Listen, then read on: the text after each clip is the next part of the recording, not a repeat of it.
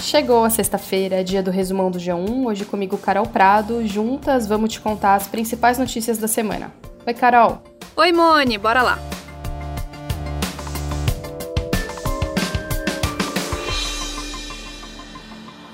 Olha, essa semana teve boas notícias sobre a vacina contra a Covid.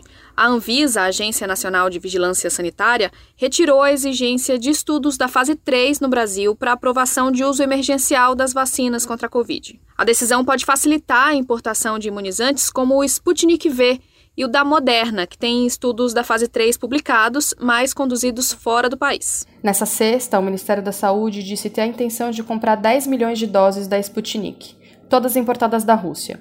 Mas a compra só vai ser feita se a Anvisa autorizar o uso emergencial da vacina e se o governo considerar o preço competitivo. E falando da Sputnik V, estudos mostraram que ela teve eficácia de 91,6% contra a Covid-19 e de 100% em casos moderados e graves da doença. Os resultados preliminares foram publicados na revista científica The Lancet, uma das mais respeitadas do mundo. E um outro estudo mostrou que o imunizante desenvolvido pela Universidade de Oxford em parceria com o laboratório AstraZeneca teve eficácia de 76% três semanas depois da primeira dose. Essa taxa de eficácia é mantida até 90 dias após a aplicação. Os estudos clínicos também apontaram uma eficácia de 82,4% com a segunda dose em um intervalo de três meses.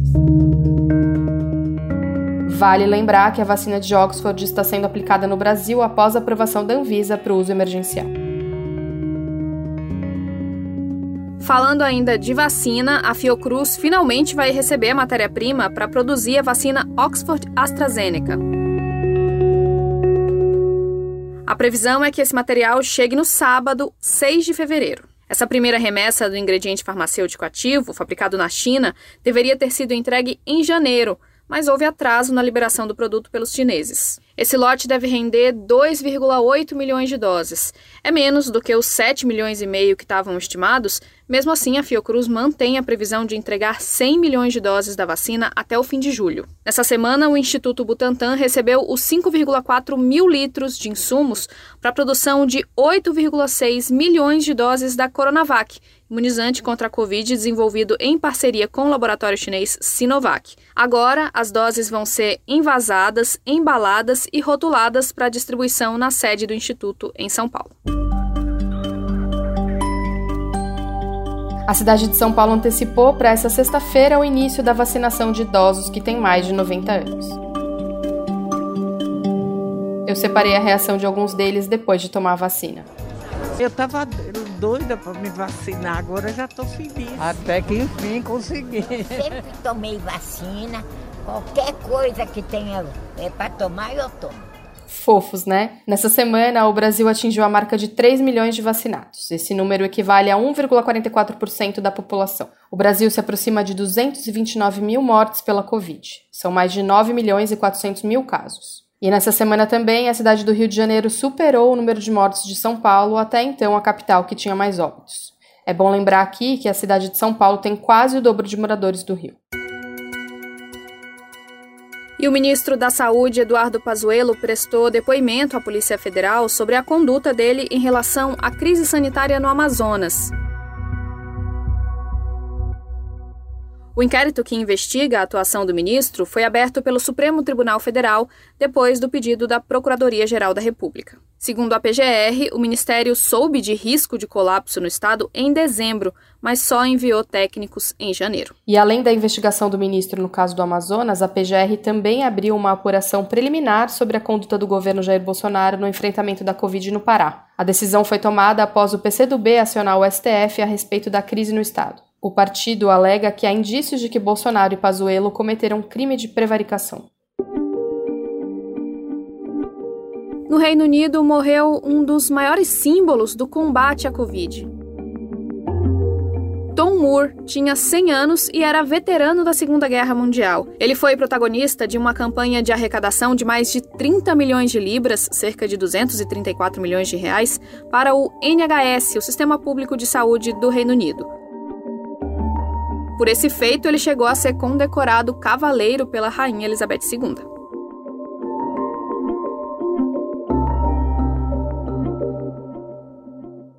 O ano no Congresso começou essa semana depois da eleição para os presidentes da Câmara e do Senado. As duas votações foram na segunda-feira e deram duas vitórias para o presidente Jair Bolsonaro. Arthur Lira, do PP de Alagoas, foi eleito para presidir a Câmara pelos próximos dois anos. No Senado, Rodrigo Pacheco, do DEM de Minas Gerais, foi o mais votado para presidir a casa. E na quarta-feira foi feita a sessão para dar início ao ano legislativo, com a presença de Bolsonaro, do presidente do STF, Luiz Fux, além de Lira e Pacheco, o Congresso abriu as atividades.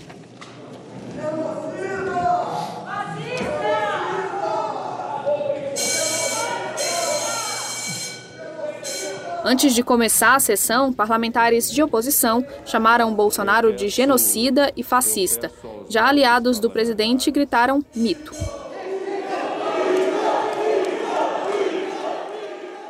Bolsonaro respondeu: Nos encontramos em, nos encontramos em 22. Antes, em pronunciamento conjunto, Lira e Pacheco defenderam reformas e agilidade na vacinação contra a Covid-19. A Polícia Federal abriu um inquérito para investigar um mega vazamento de dados que atingiu mais de 223 milhões de brasileiros. Já no STF, o ministro Alexandre de Moraes determinou a investigação do vazamento e da possível venda pela internet de CPFs e dados pessoais dos ministros da corte. A apuração vai ser feita dentro do inquérito das fake news, já em andamento no STF. E depois de quatro meses de negociações e 200 horas de reuniões, o governo de Minas Gerais e a Vale assinaram um acordo de 37 bilhões e 68 milhões de reais para a reparação dos danos provocados pela tragédia de Brumadinho. Esse desastre, que aconteceu há dois anos, deixou 270 vítimas entre mortos e desaparecidos. Os representantes dos atingidos e de familiares das vítimas reclamam que não foram ouvidos nem chamados para participar dessas negociações. Na Rússia, Alexei Navalny foi condenado a dois anos e seis meses de prisão. O ativista, que quase morreu envenenado e ficou internado na Alemanha, foi acusado de violar a liberdade condicional. Navalny já havia sido condenado em 2014 por fraude a três anos e meio de prisão e chegou a cumprir 12 meses de pena em casa. Ele é o principal opositor do governo russo e voltou ao país em janeiro, depois de ser tratado por causa desse envenenamento que eu já falei aqui. Ao desembarcar na Rússia, Navalny foi preso. Nessa sexta, o governo russo expulsou diplomatas da Suécia, Alemanha e Polônia sob acusação de terem participado de protestos contra a prisão do opositor de Putin. O exército de Mianmar derrubou o governo eleito, fechou o acesso à internet e suspendeu os voos ao país. Os militares prenderam a líder política Aung San Suu Kyi, vencedora do Nobel da Paz em 1991, e o presidente Win Mint. Em resposta ao golpe, o presidente dos Estados Unidos, Joe Biden, pediu pressão internacional para que os militares renunciem imediatamente ao poder. Jeff Bezos vai deixar o cargo de SEO da Amazon até o terceiro trimestre desse ano. Bezos é dono de uma fortuna de um trilhão de reais, segundo a revista Forbes. Mesmo com todo esse dinheiro, ele não vai se aposentar, não. Ele vai continuar na Amazon, mas ocupando o cargo de presidente executivo do conselho. O novo líder executivo da companhia vai ser o Andy Jassy, que atualmente comanda a AWS, braço de serviços de hospedagem da empresa. A atriz e ativista Evan Rachel Wood usou as redes sociais para relatar que sofreu abuso durante anos pelo ex-namorado Marilyn Manson. A atriz, que hoje tem 33 anos, já tinha relatado casos de abuso no passado, mas sem citar nomes. Ivan e o cantor, conhecido por sua personalidade excêntrica e também por mensagens anticristo, anunciaram um namoro em 2007, quando ela tinha 19 anos e ele 38. O casal chegou a ficar noivo em 2010, mas acabou rompendo meses depois. Ela falou o seguinte, aspas, O nome do meu abusador é Brian Warner, também conhecido mundialmente como Marilyn Manson. Ele começou a me aliciar quando eu ainda era uma adolescente e abusou terrivelmente de mim por anos. Fecha aspas. Por causa dessas acusações, a gravadora Loma Vista Records disse que não vai mais trabalhar com Marilyn Manson.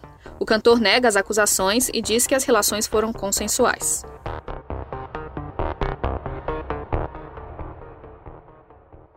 Agora, Carol, imagina só, você dormiu em março de 2020 e acordou só agora, sem saber de pandemia, lockdown, covid, máscara, nada disso. Essas palavras que a gente já está exausto de repetir não faziam parte do vocabulário de um jovem que ficou 10 meses em coma. O britânico Joseph Flavel, de 19 anos, está internado desde que foi atropelado na Inglaterra. Mesmo hospitalizado, ele foi infectado duas vezes pelo novo coronavírus, mas se recuperou bem. Parece roteiro de filme, né, Moni?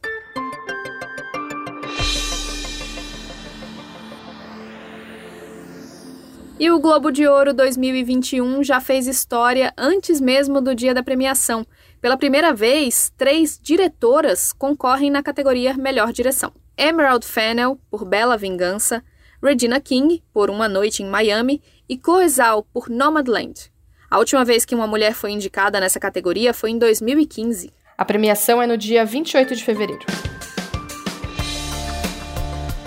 Esse foi o Resumão, nosso podcast semanal que está disponível no G1, é claro, ou então na sua plataforma de áudio digital preferida. Segue a gente, assim você sempre é avisado quando o episódio novo está no ar. Esse podcast foi feito por nós e por Sérgio Fernandes. Bom fim de semana. Beijo. Tchau. Tchau, pessoal. Se cuidem.